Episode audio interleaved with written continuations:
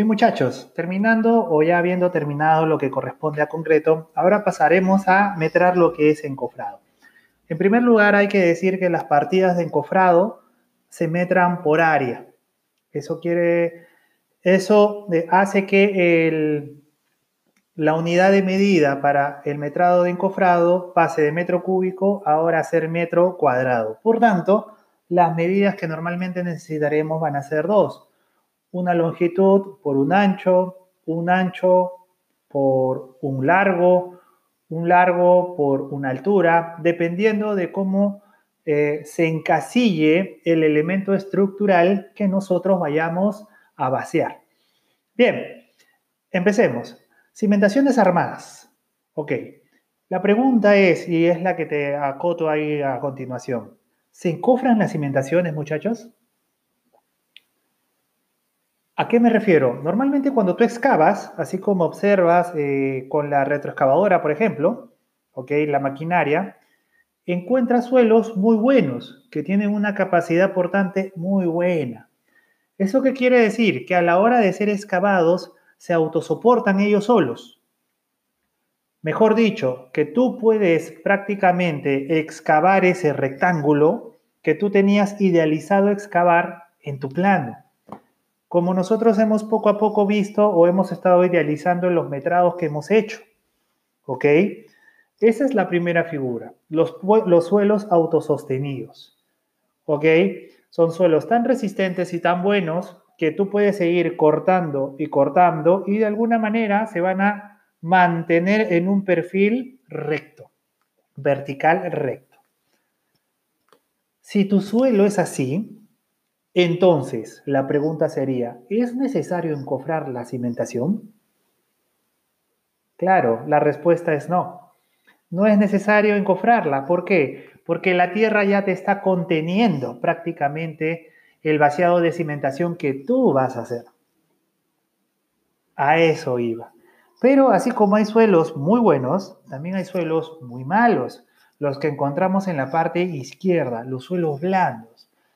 Te voy a poner un ejemplo muy claro. Cuando estás en la playa, a ver, ¿te cuesta quitar la arena de la, de la playa para hacer un hueco? Para nada, ¿no? Es más, cuando vas excavando, te vas dando cuenta que el terreno, o sea, la arena, por ser un material conglomerado muy malo, comienza a venirse.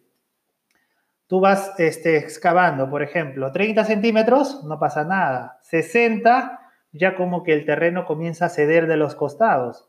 Un metro, ya comienza a venirse todo. Vas excavando más y la excavación se va haciendo en forma de trapecio a los costados, no recta, como en la fotografía, en la primera fotografía que vemos de suelos autosostenidos sino que el suelo es tan malo que se va derrumbando. Entonces, eh, existen dos tipos de suelos y en este suelo de tipo blando, ahí sí es necesario encofrar. Ahí sí es necesario encofrar, muchachos. Entonces, ¿qué hacemos? Para nuestro caso, eh, tendríamos que tener en cuenta, para el tema académico, de que el suelo es un suelo de acá, de Lima, un suelo de Lima metropolitana, el cual es muy resistente el cual tiene un buen autosostenido. Por tanto, eh, consideraríamos que el metrado para nuestro trabajo, estoy diciendo para este cerco perimétrico, por favor, no se tomaría en cuenta. Es por eso que en la parte izquierda, ahí recuadrado, he puesto que el encofrado de cimentación es igual a cero. ¿Ok? Para este caso, entonces, consideremos que el suelo es bueno. Listo. No va a haber entonces encofrado de cimentación. Pasamos a la siguiente eh, hoja, que es encofrado de sobrecimiento. Y como tú puedes observar, ahí te pregunto, ¿qué altura de sobrecimiento vamos a cubrir? Y justo he marcado con eh, ahí unas autoformas de color azul la zona que supuestamente vamos a encofrar. Recuerda que el encofrado es un molde. Es un tope que tú vas a poner para que el concreto cuando sea vaciado se contenga en ese molde.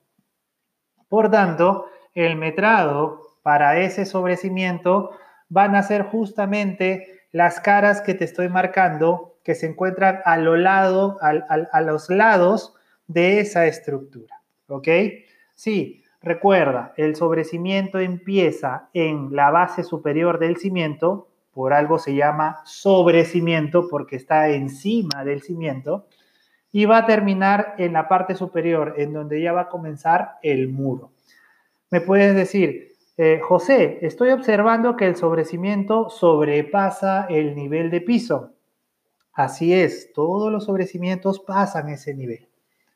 ¿Ok? Siempre lo pasan. ¿Por qué? Porque la función del sobrecimiento es eh, proteger al ladrillo que no quede en contacto con agentes del suelo.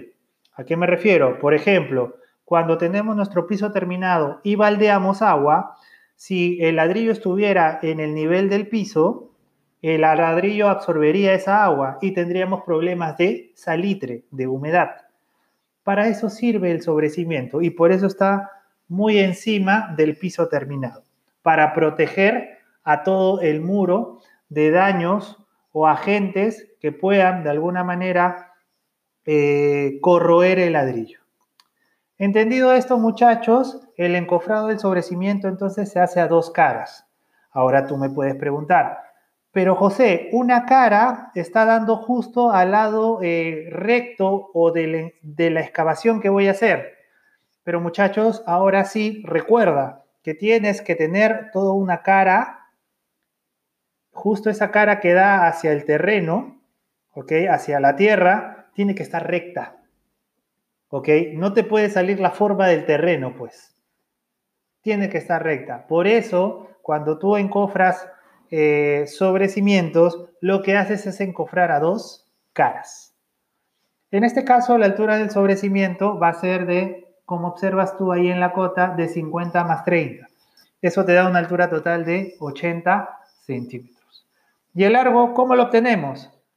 Ya esto simplemente hay que recordar, como dice ahí, lo analizado. Le damos clic al botón y nos bota hacia la hoja número 10, en la cual simplemente estamos repasando el concepto que ya teníamos de longitud de sobrecimiento, que era esa longitud eh, restando, o sea, la longitud total, ¿no? Restando el número de columnas por cada longitud de columna. Este resultado ya no lo vamos a ahondar, ya lo conocemos, es de 9.6. Regresamos con el botón, solo quería hacer un recordaris para que te acuerdes. Y finalmente calculamos, ¿ok? Calculamos el encofrado de sobrecimiento. En este caso sería el número de lados, acuérdate que tengo dos números de lados, ¿por quién? Por la longitud total del sobrecimiento en este caso 9.60, y la altura de ese encofrado, en este caso 80 centímetros. Esa multiplicación te da finalmente un área total de 15 metros punto 36, ¿no? 15.36 metros cuadrados.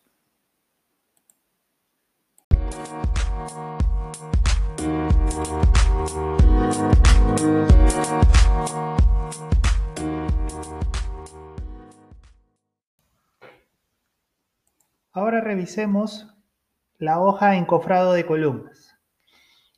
Ok, la primera pregunta sería, ¿cómo tomaríamos las medidas para encofrar las columnas? Aquí sí quiero explicar varias partes y lo vamos a hacer con detalle, no se preocupe. ¿Listo? Primero hay que explicar de alguna manera eh, cómo es el proceso constructivo que se va a seguir cuando eh, construyes en este caso un cerco.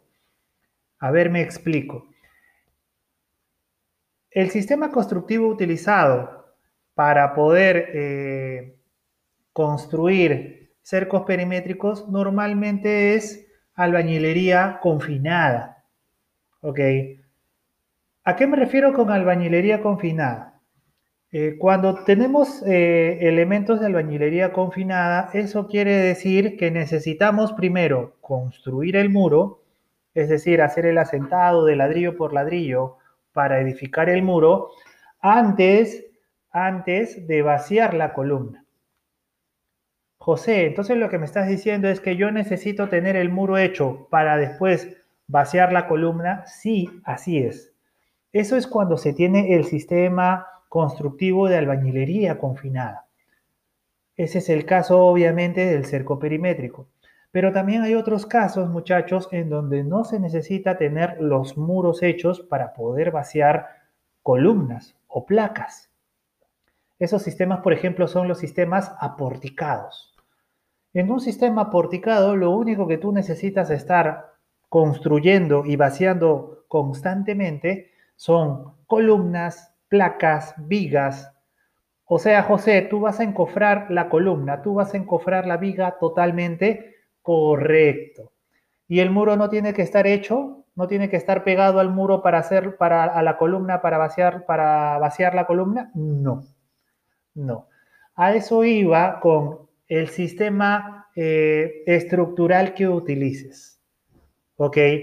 En nuestro caso, muchachos, el cerco perimétrico lo que hace es eh,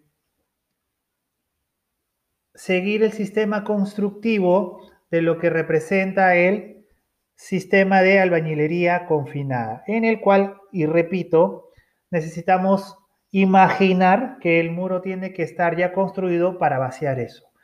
Si es así, tenemos dos figuras en las columnas que vamos a encofrar. Y es ahora lo que te pido que tomes atención en esas vistas que te estoy poniendo en la hoja de encofrado de vigas. Dice, columna a los extremos y columna intermedia. ¿Por qué los he separado así? Porque si tú observas el plano en planta de cimentación, puedes encontrar que hay cinco columnas. Hay dos en las esquinas y hay, dos en el, y hay varias en el medio. A eso iba. La forma de la columna que está a los extremos del cerco es la que tú ves ahí, la cual en su encofrado perimetral, ¿ok? De la columna, teniendo en cuenta en que el muro que está pintado de naranja, ¿ok? Este, ya está construido, lo único que vas a encofrar es el perímetro. El perímetro ese que se muestra ahí de color azul. ¿Ok? Esas son para las columnas de, los extremos. En resumen, lo que vas a encofrar son la parte de arriba, la parte izquierda y la parte de abajo. La parte derecha no se encofra porque se supone que tú ya estás considerando el muro ya construido. Muy bien. Otra cosa pasa con las columnas del medio, pues. Si observas al costado, la figura cambia. Los muros de color naranja se encuentran a los costados, ya están construidos. Tú debes mentalizarte en que ya están construidos. Por tanto, lo que yo voy a encofrar o lo que yo voy a tapar son los lados. En este caso, si vemos la imagen de arriba y de abajo.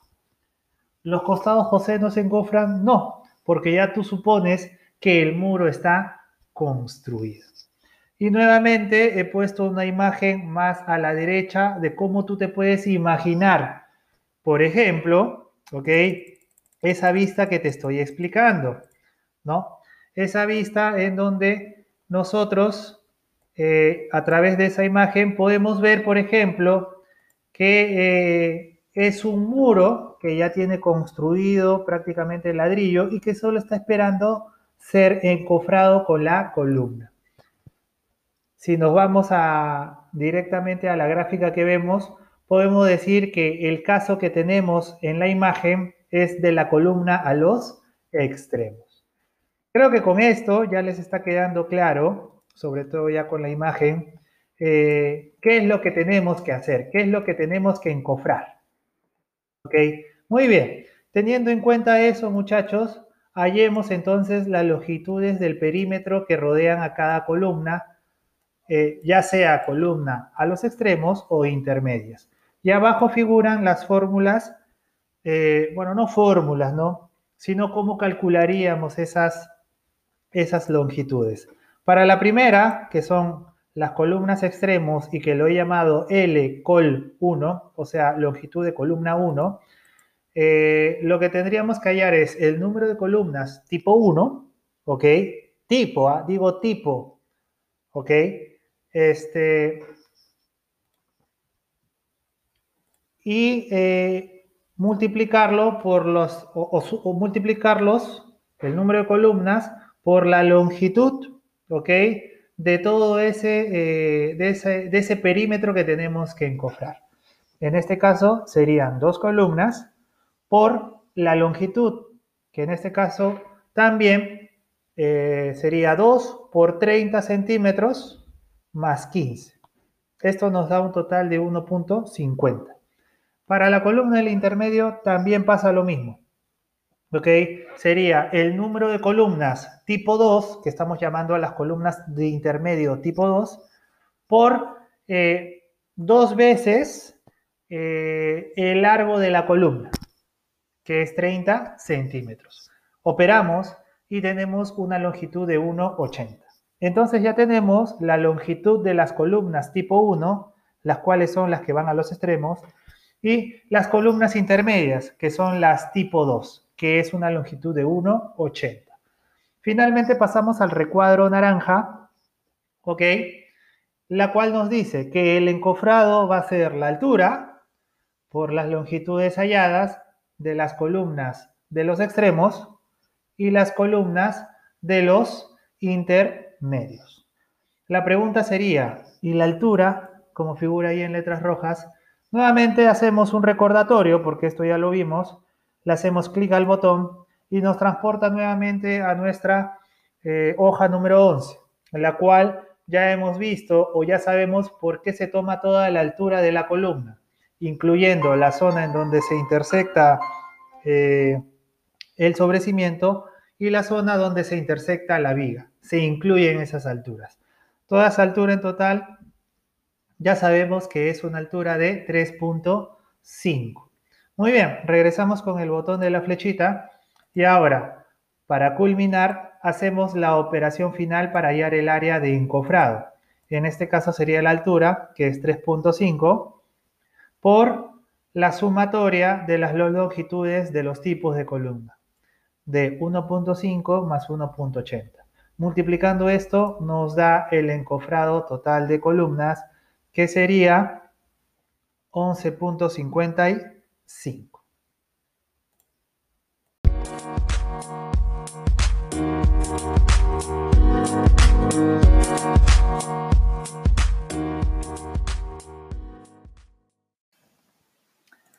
Finalmente, ya para terminar esta parte de ejercicios de metrado, vamos a eh, calcular el encofrado que sería de vigas. Pasamos a la hoja 4.4 encofrado de vigas y la primera este, pregunta sería cómo hallamos las medidas.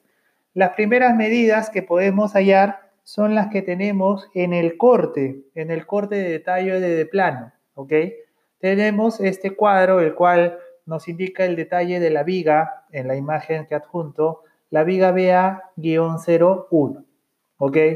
Tenemos el corte de esa viga. Se puede observar ahí la viga, el acero y mucho y abajo, en la parte de abajo, los ladrillos que están sosteniendo ya la viga.